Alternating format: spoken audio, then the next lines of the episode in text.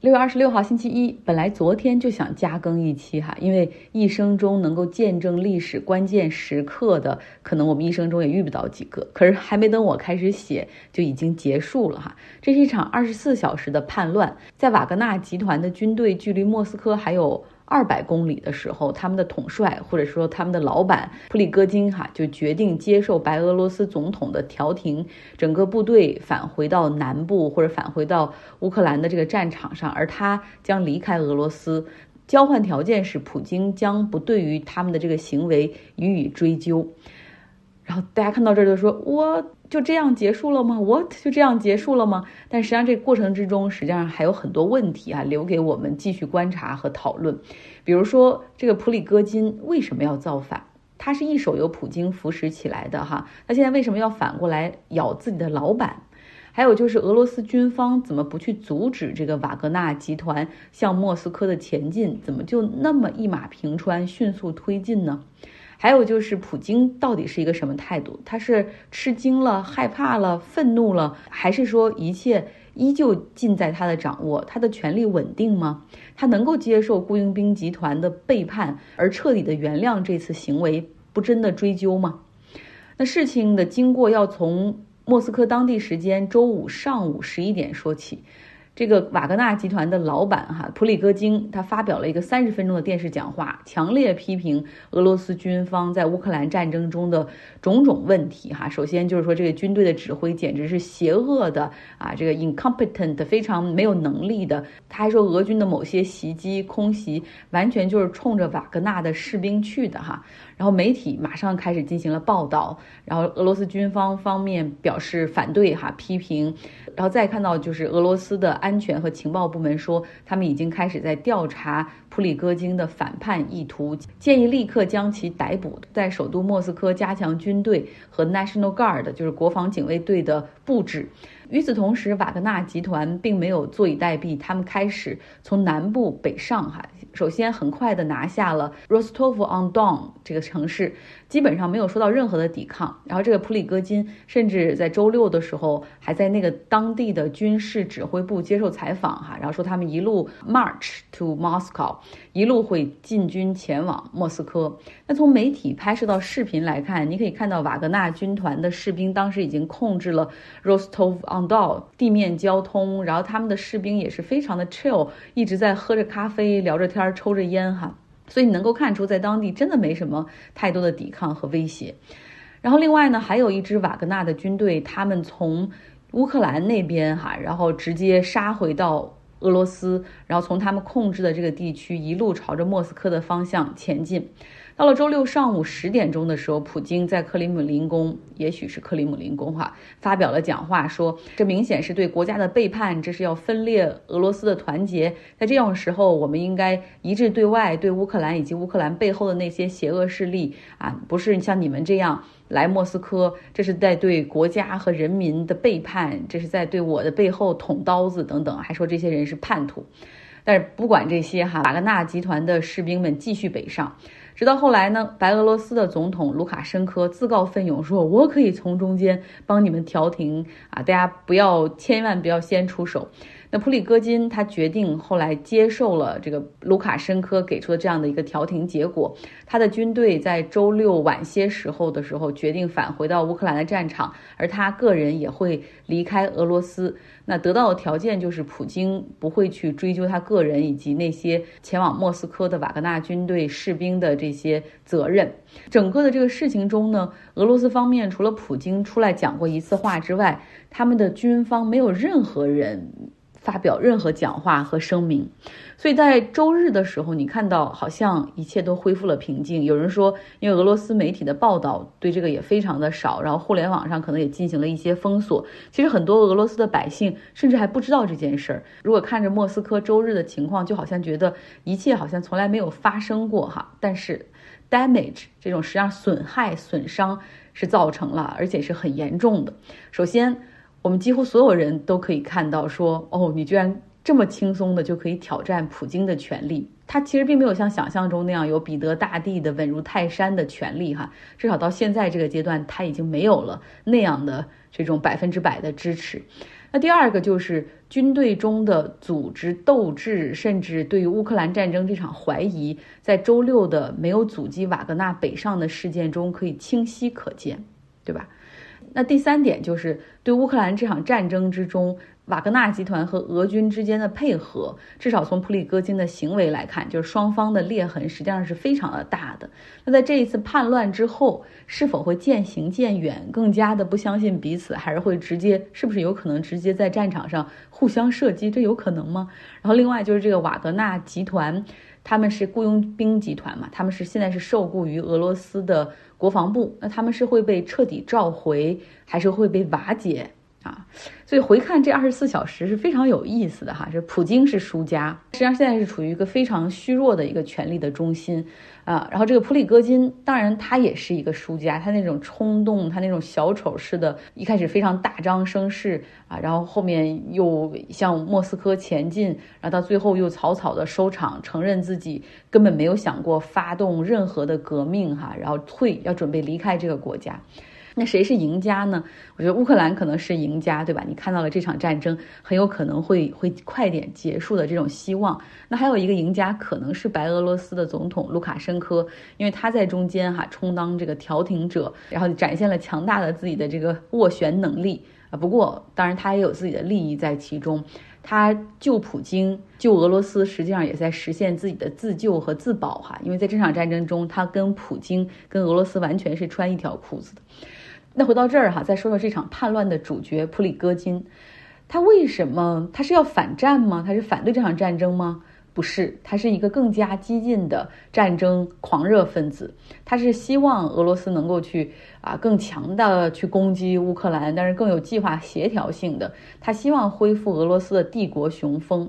那他为什么要 march to Moscow？为什么要去莫斯科率兵进入莫斯科呢？他是要 go after the king，还是 go after the military department？啊，你要是针对的是普京，还是针对的是军方？用他的话说，他是要为那在这个袭击中丧生的两千名瓦格纳的士兵啊，要要为他们的丧生去寻找公平和正义。他认为这是俄罗斯军队对他们的特意的袭击，他为他们去报仇，所以他想挑战的是军方。嗯，maybe yes。他想挑战普京吗？Maybe no 哈。那现在呢？普京承诺保障他的个人安全，并且不再追求此事。但至于布里戈金，他去了哪儿，我们不知道哈。最后一次看到他是以他们的整个这个军队从他们最初占领的那个城市呃 Rostov on Don，呃从这个城市中撤离的时候，他坐着自己的 SUV 哈离开。他有没有去白俄罗斯，还是他去了乌克兰？不知道。他现在在哪儿？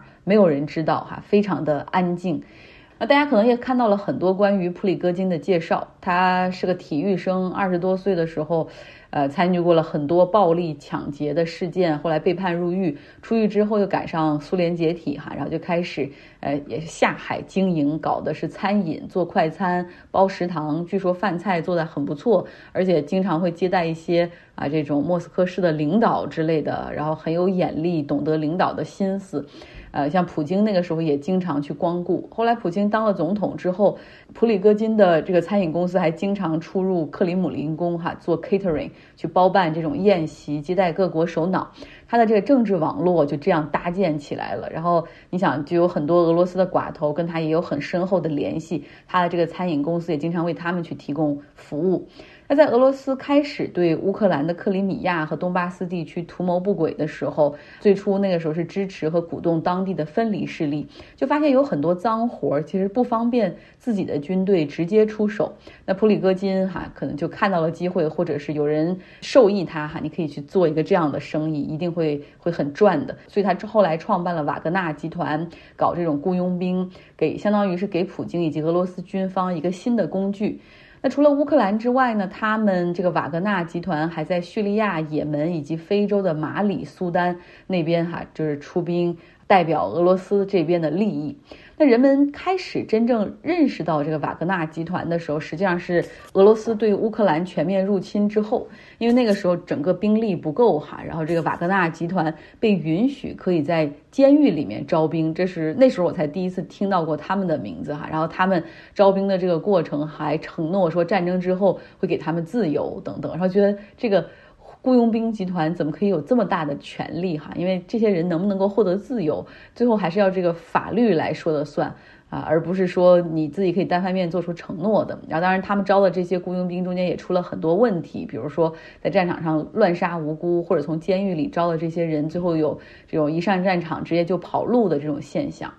那么，在乌克兰战场上，瓦格纳集团的雇主就是俄罗斯的国防部，哈，这是他签约的甲方。但是从今年，尤其从今年开始之后，普里戈金他就开始逐步的抱怨，哈，这声音抱怨的声音越来越大，抱怨俄罗斯军方不给他们充足的弹药，不给他们补给，让他们的士兵陷入危险之中。那么现在出了这一次叛乱之后，俄罗斯军方到底会如何对待瓦格纳？我想大概会把他们解散吧。呃，俄罗斯军方现在已经开始要求没有参与北上的瓦格纳的士兵必须在七月一号之前完成和俄罗斯军方的直接签约。我们看到瓦格纳集团总共是有五五万人的一个兵力，据说是有两点五万人参与到了这次叛乱之中。那么那两点五万人很可能会跟俄罗斯军方签约，直接会被纳入到这种军队的体系中。那按照目前的承诺呢？俄罗斯政府或者军方不会对那参与叛乱的两点五万瓦格纳士兵进行起诉哈，但是他们很可能会就此失业。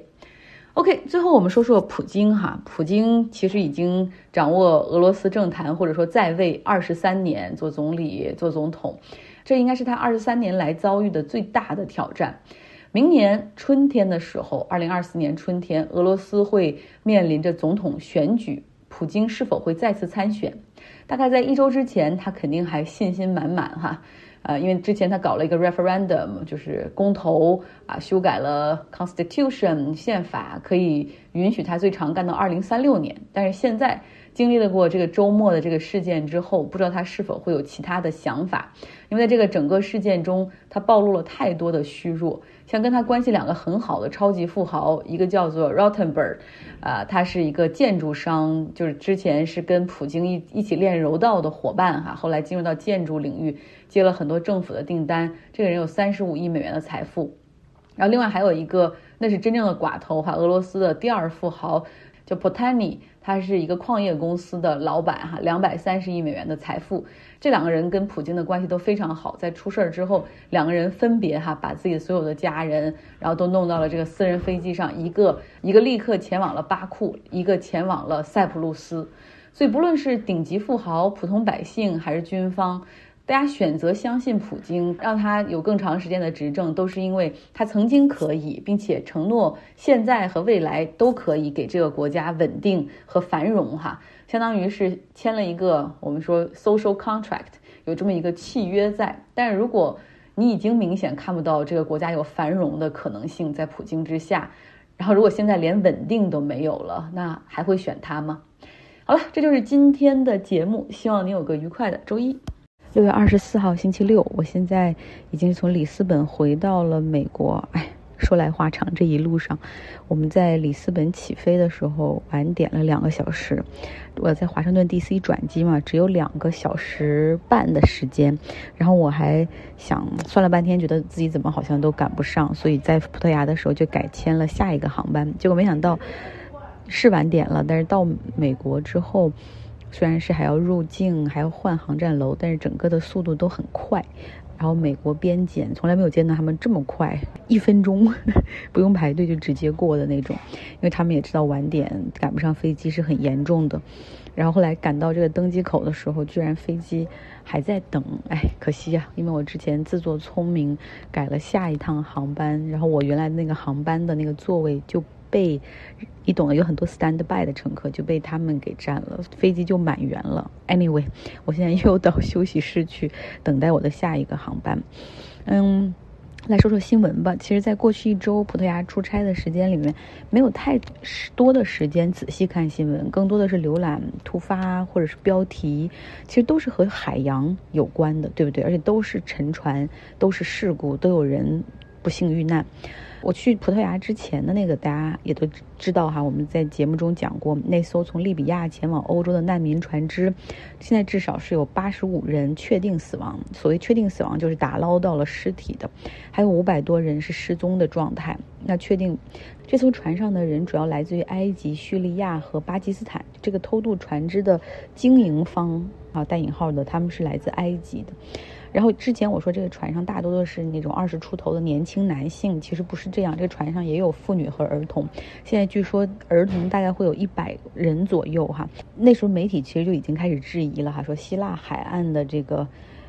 希腊海岸的这个海岸部队是不是有见死不救的嫌疑？因为那艘船在希腊海域外的这个公海区域停留了七个小时之久，根本不像之前希腊方面说的，他们啊发现严重超载，然后提出要去帮助去救助，结果遭到拒绝。因为这艘船说要前往的去是意大利，哈，根本不像他们说的那样。而且欧盟这边的一个边境巡逻队，他们也说哈，之前在直升飞机上就发现了这艘船，但是因为那个时候。后，呃，要没油了，所以他们就给希腊方面说，你们要对这个船只啊加强关注，因为看起来非常的危险，严重超载。然后几个小时之后，他们还给希腊方面又发去信息，啊，就是又跟希腊方面通话，说是否需要他们再派飞机去看一下。希腊方面是没有回复哈。我知道很多人像像我就很想知道后续，就是不是还有更多的生还者被救起，有没有相关的救援和搜寻工作？因为你想是有几百人的一个失踪规模，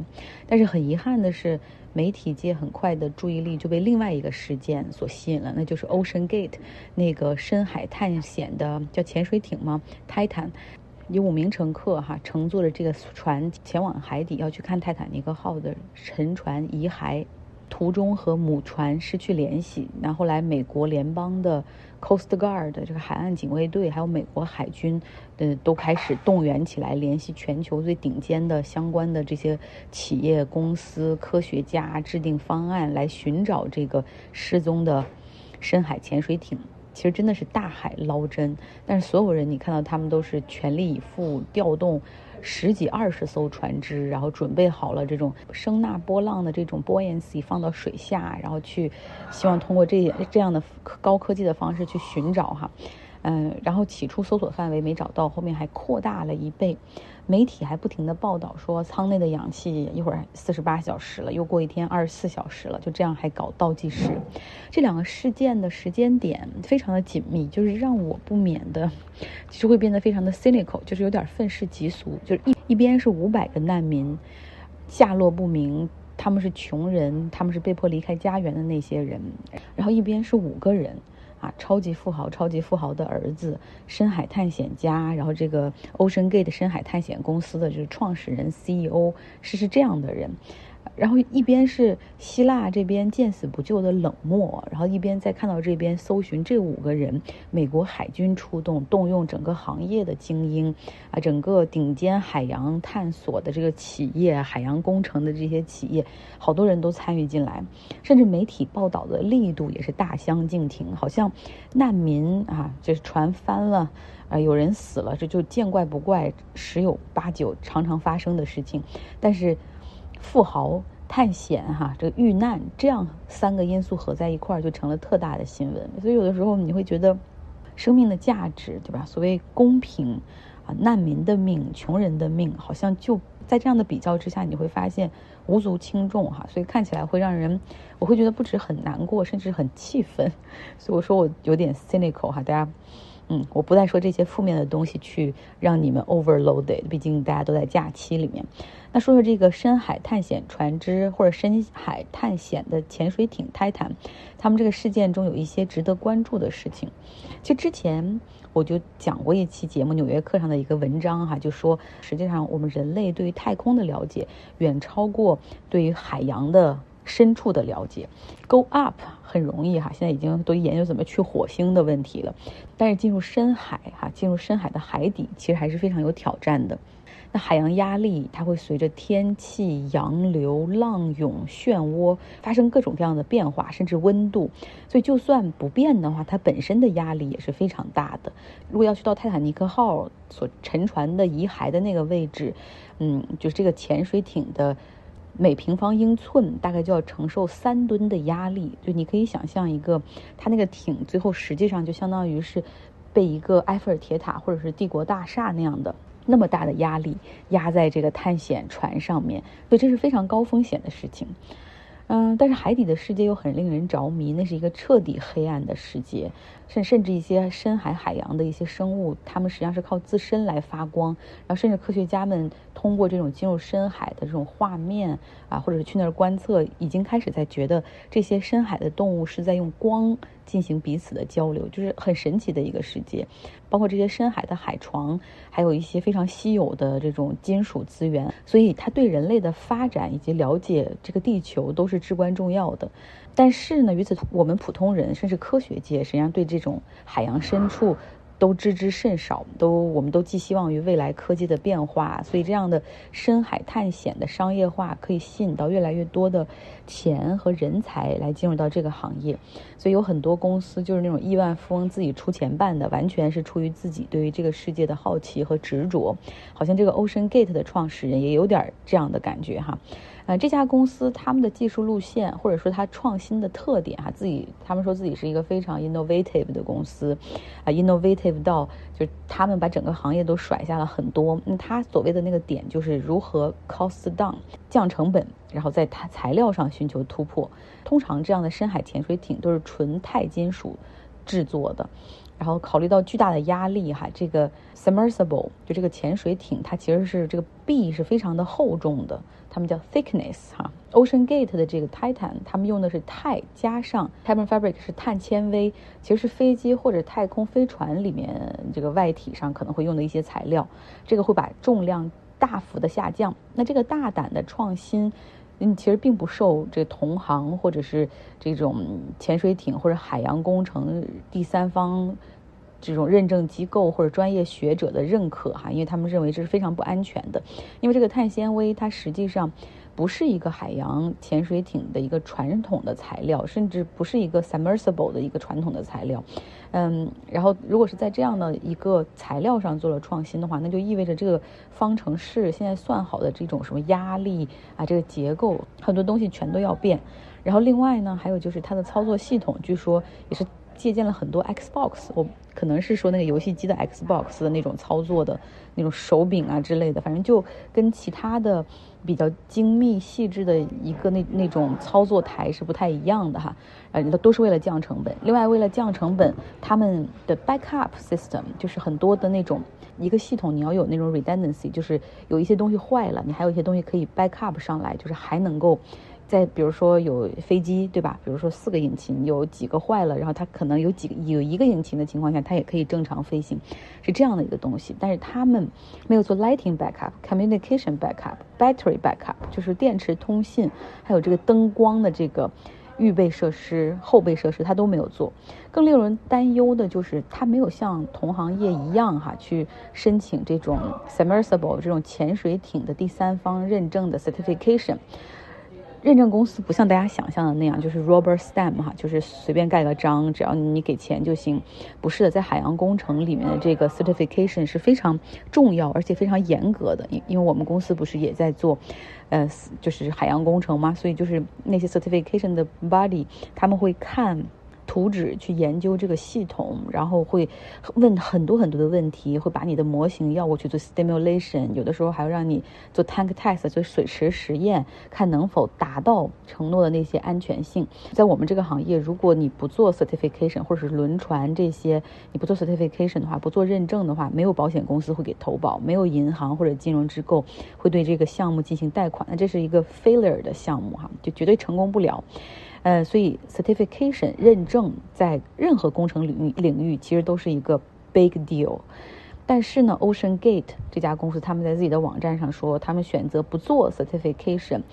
不是因为他们觉得自己不达标哈，而是因为他们认为自己过于领先了。然后他们的这种技术理念，就这 certification body 根本就不懂啊，无法 catch up。但实际上大家都知道，他不想做 certification，就是为了能够快速的上市，然后呃，就是能就是能够为了快速的开始接待客人。然后呢，同时它可以去降低成本，因为 certification 它是需要时间的。它这个地方其实就有一个监管的漏洞吧，或者是这个本来也是一个 deregul。Unregulated 的行业，因为他一开始说他自己是做科研的探索，然后这个船只是测试，结果测着测着他就开始对外销售座位了哈。他这个座位是五十万美元，half a million 一个座位，然后艇内反正只有五个座位，然后通常呢他们的。Ocean Gate 的 CEO 他自己也会在这个船上做陪同讲解，他们还有非常有经验的这种船员驾驶，还有这种非常有经验的可以带大家去看泰坦尼克号的那种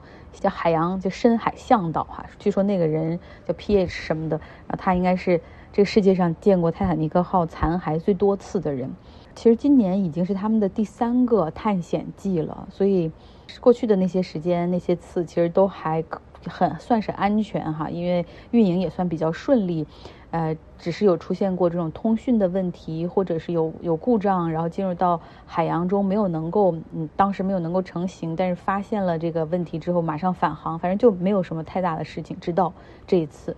那现在随着美国的 Coast Guard 这个海岸警卫队发现了 Titan 的碎片，那基本上可以确定就是。这个泰坦在进入海洋中下降的过程之中发生了爆炸，然后现在说为什么会发生爆炸，是因为可能哈，因为你没有现在不能够把它完整的拼凑出来，就是从这个碎片上大概可以发现它是出现了 leak，这个船体本身是出现了漏水的一个情况，啊，然后你想那么大压力情况下一漏水，就说明它有缝隙，那马上压力失衡之后就会把这个舱内压垮爆炸哈。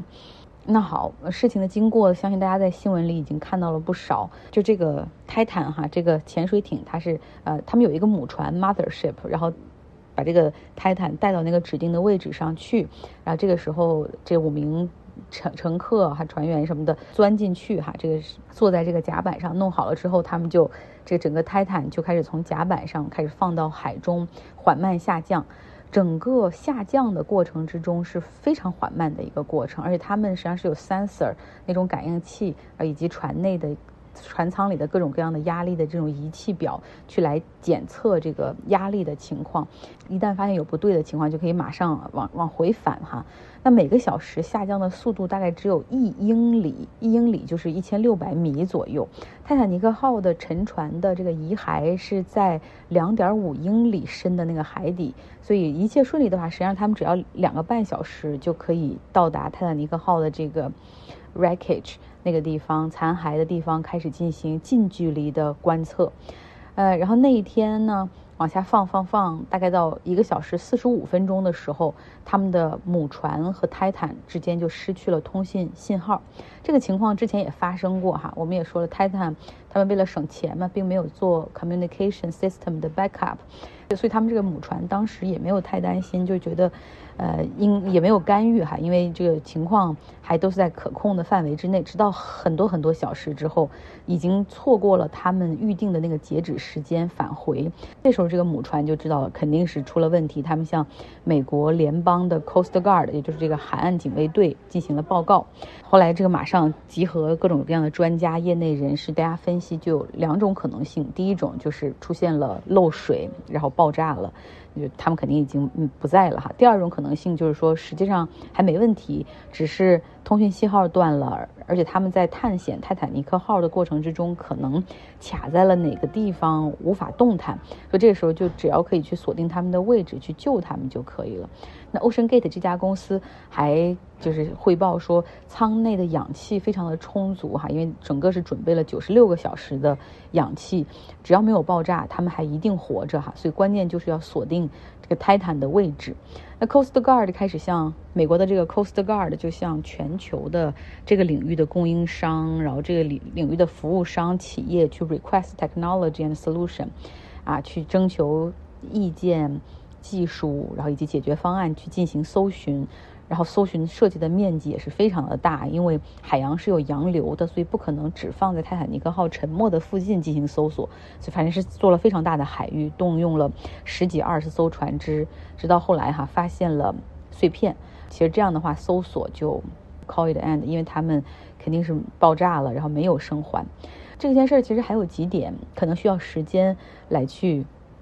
验证或者去给出答案。第一个就是说，究竟发生了什么，对吧？因为不像飞机，它有黑匣子，在这个潜水艇，它没有这样的东西。你想把整个事情的过程拼凑出来，就要把它所有的那些碎片打捞起来，然后再去还原，发现到底是哪儿出了问题，然后以后怎么样去避免这个问题。第二点需要去时间来给我们答案的，就是事故之后哈，那这个事故实际上它让深海探险的很多风险。还有这种低监管、缺监管的情况，就大家都暴露在大家面前了。这是否会停止